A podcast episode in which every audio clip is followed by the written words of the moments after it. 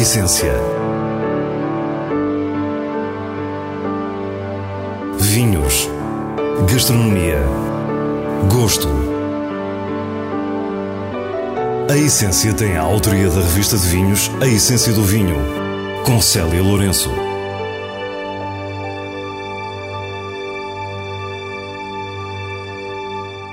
Boa noite.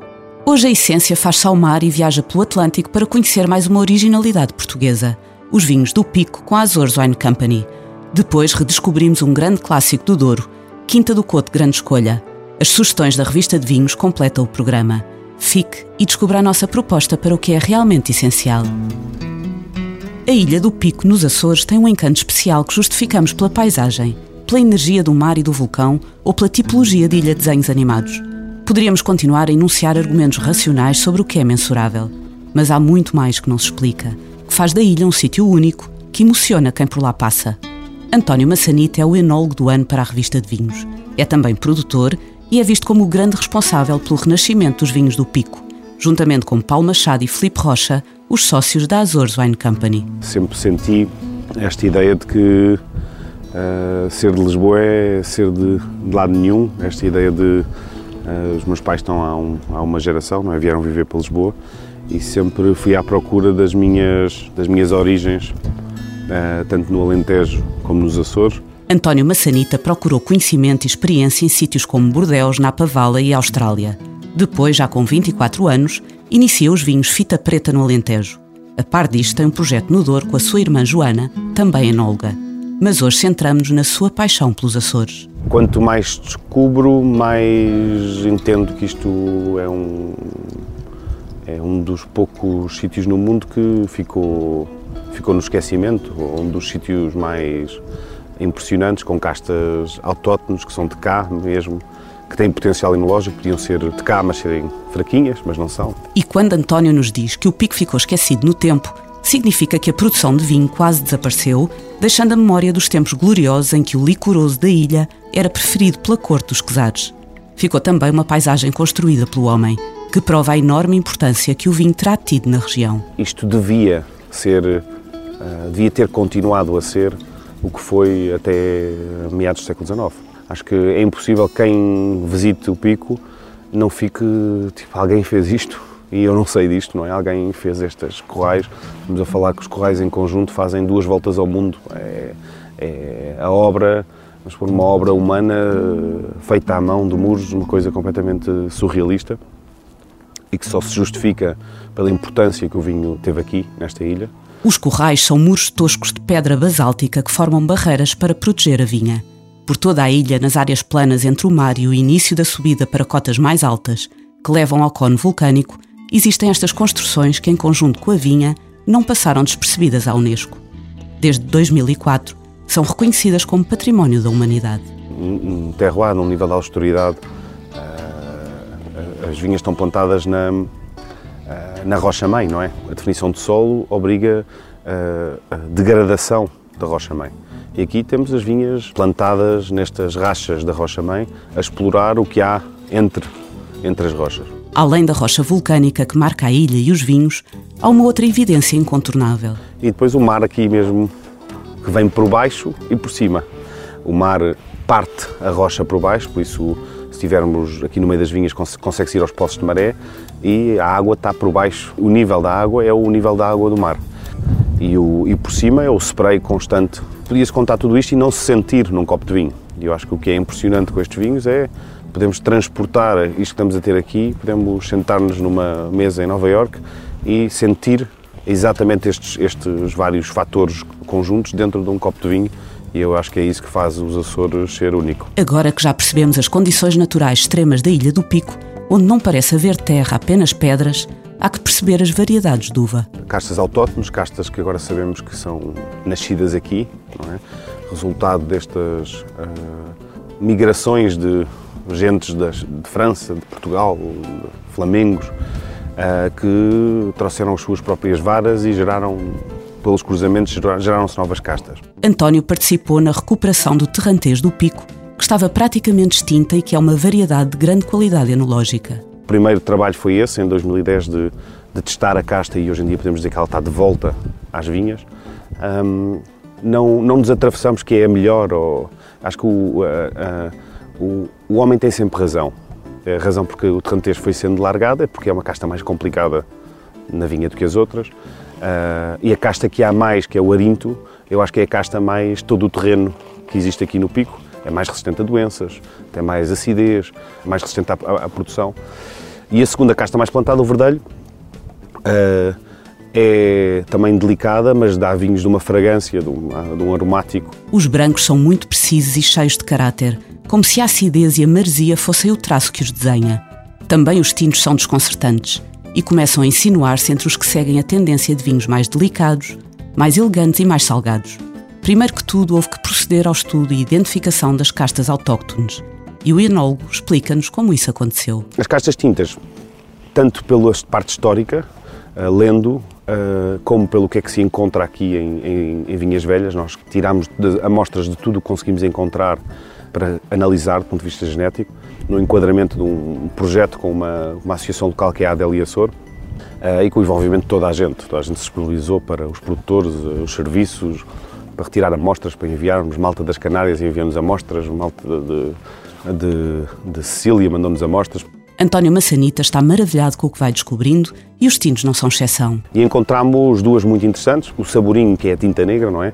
E o resultado, fizemos uma vez 60 litros, agora fizemos 700, 700 garrafas. Uh, e o resultado dá imensa esperança, dá arrepios na espinha de pensar que uh, os Açores podem não ser só brancos, não é? Os Açores pode de haver um tinto que não sabe nada que se prove no continente uh, e que saiba qualquer coisa que é de outras paragens, não é? O vinho chama-se Saborzinho e já foi uma recomendação deste programa. É impossível ficar indiferente ao seu estilo, ao sal, ao iodo e à elegância que lembra um Pinot Noir da velha Europa. No final da visita, António Massanita diz-nos que tudo isto é apenas o começo. A provar os vinhos, dou a volta à ilha rápido, não é? Depois de 20 vinhos ou 15 vinhos, acabou. E nós precisamos de mais, precisamos de mais produtores, mais uns mais doidos, outros menos doidos, uns mais num estilo, outros noutros, mas precisamos de mais pessoas a transformar porque esta terra viveu sempre de vinho, não de uva. Pronto, isso era, acho que esse é o grande desafio de tornar uma, uma, uma estrutura produtiva real, não assente só em quatro produtores. Há 10 anos, a região do Pico tinha cerca de 100 hectares de vinha. Até hoje, a Azores Wine Company já recuperou 125 e a ilha prepara-se para ter brevemente 1000 hectares. António Massanita pretende fazer da paisagem do Pico uma paisagem rentável. Por isso, os vinhos têm que ser necessariamente caros, quando comparados com outras regiões onde o trabalho é mais fácil. A dimensão da região Açores será sempre pequena, pelo que a aposta tem que ser na diferença, na autenticidade e nos vinhos de nicho. O que é mais importante para mim no, nos Açores é que eu sinto de onde é que vem. Eu, eu acho que isso é o nosso maior património é, uh, e é esse que deve ser o foco nosso e de todos os outros produtores, que é meter numa garrafa uh, esta, esta, esta sensação que estamos a ter aqui, conseguir, conseguir cheirar. Isto tem que ser mar, não é? Isto tem que, tem que estar perto do mar, isto, tem que estar, isto, é, isto é vulcânico e eu acho que é isso que os Açores têm, depois carrega consigo uma história espetacular de tempos que desapareceram e que bom que podemos resgatá-los. O Douro era, até há relativamente pouco tempo, sinónimo exclusivo de vinho do Porto. Mesmo depois do exemplo do Barca Velha no início da década de 1950, os vinhos tintos surgiam muito timidamente e brancos eram praticamente inexistentes. Os anos 80 foram o grande início deste capítulo, ainda com poucas referências de vinhos de mesa, mas com algumas marcas pioneiras que o tempo mostrou sólidas e transformou em grandes clássicos. Quinta do Couto é um desses clássicos, um pouco esquecido nos últimos anos, mas que agora surge com energia renovada. Miguel Champalimau sucede ao pai, também Miguel, nos destinos da Quinta. Data do século XIV a presença da família aqui na região do Douro e da, na região dos vinhos verdes. A dinastia Montes Champalimau surge de um casamento de um general francês com a filha ah, de um morgado de cidadelho. Portanto, os vinhos vêm da família Araújo Cabral Montes e é do casamento dessa rapariga com o senhor Champalimau que nasce a dinastia Montes Champalimau. A Quinta do Coto, em Cidadelho, junto à fronteira com a região dos vinhos verdes, começou a ser notada por já nos anos 60 e 70 engarrafar os seus próprios vinhos com a indicação da casta. Eu diria que o primeiro marco histórico é o meu avô começar a fazer vinhos de mesa, na altura em que eram poucas as casas que produziam vinhos de mesa. Com a vinda do meu pai há, uh, digamos que um progresso tecnológico. Miguel Champalimou, o nosso anfitrião, nasceu nesta casa. A infância foi repartida entre a Quinta do Coto e o Passo do Teixeiró nos Vinhos Verdes. Do pai recebe o peso da herança de uma marca histórica. Em 1980, o meu pai decide lançar o Quinta do Coto Grande Escolha, que revelou ser uma aposta muito acertada. O Quinta do Coto Grande Escolha acaba por se tornar um dos ícones do Douro, e a década de 80 e de 90 foram sinónimos na casa Monte Champalimau com os vinhos Quinta do Coto, exatamente sinónimo desse sucesso que foram esses vinhos. Já no século XXI, a Quinta do Coto afasta-se dos consumidores e Miguel explica-nos porquê. Depois, como a vida é feita de ciclos, houve um ciclo descendente, o, um, o, afastamento da família, não o afastamento, mas a movimentação da família do Douro para Cascais, fez com que uh, os esforços uh, financeiros, humanos, postos ao, ao dispor da, da Quinta do Coto e da produção uh, dos vinhos fosse desviada para outros projetos. O objetivo agora é devolver a notoriedade que a Casa Monte Champalimau conheceu na produção de vinhos tivemos a oportunidade de fazer uma prova vertical de Quinta do Coto de grande escolha com todas as colheitas produzidas, desde 1980 até 2015. E percebemos que Miguel Champalimau tem o caminho facilitado, já que a qualidade é inegável e não há muitos produtores que se possam gabar de ter um ícone de uma região no portfólio. É espetacular podemos fazer uma prova destas, onde conseguimos fazer eh, prova daquilo que foi uh, o percurso do Quinta do Coto de Grande Escolha, uh, com os diversos anos, com as diversas uh, condições climatéricas que os anos tiveram, os, as evoluções todas que aconteceram no mercado, desde modas, caminhos a seguir e a não seguir. Esta foi uma prova única. Os Quinta do Couto Grande Escolha são produzidos em anos de qualidade excepcional e aquelas garrafas confirmaram que o pressuposto nunca foi abandonado. Há uma consistência, um estilo e um potencial de envelhecimento que traduzem o termo clássico. A acompanhar-nos tínhamos o enólogo da casa, Lourenço Charters, responsável pelo 2015. O perfil mantém-se de geração a geração, de tanta gente que aqui passou, tanta, tanto, tantos antigos colegas meus enólogos, tantas pessoas na vinha trabalharam nele e é o que, é o que se fala, é o terroir. O terroir marca realmente uma, um vinho de quinta.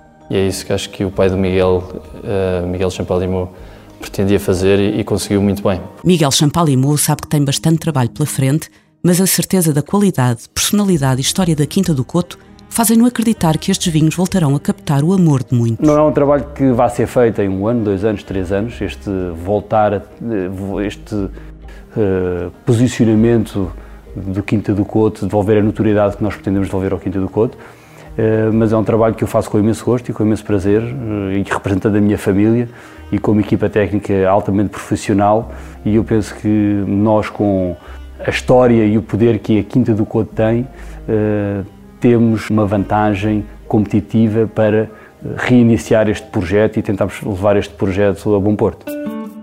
As regiões de Lisboa e do Tejo são alvo das sugestões semanais do diretor da revista de vinhos, Nuno Pires, escolhidas nos selos altamente recomendado e boa compra da revista. CH by Choca Palha 2016 é um vinho tinto produzido pela Quinta de Choca Palha, em Alenquer, na região de Lisboa e tem a assinatura de Sandra Tavares da Silva. Trata-se de um vinho que traduz bem a elevação e o potencial da Toriga Nacional.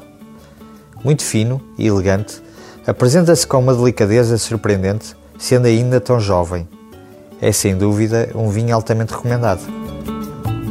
Passamos a um clássico na região do Tejo, Conde Vimioso Reserva 2015, produzido pela Falua Vinhos, a partir de um lote de Alicante Boucher, Aragonês, Cirá e Toriga Nacional.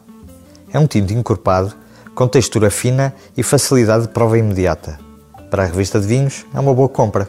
Queremos ainda deixar o convite para este final de semana. Amanhã, dia 5 e sábado, dia 6, decorre mais uma edição dos Vinhos do Alentejo em Lisboa, no Centro Cultural de Belém. O evento, com dezenas de produtores e muitas provas comentadas, é promovido pela Comissão Vitivinícola Regional do Alentejo. E agora sim despedimos-nos. Para a semana, à mesma hora, teremos mais vinhos e muitas histórias contadas por quem os faz.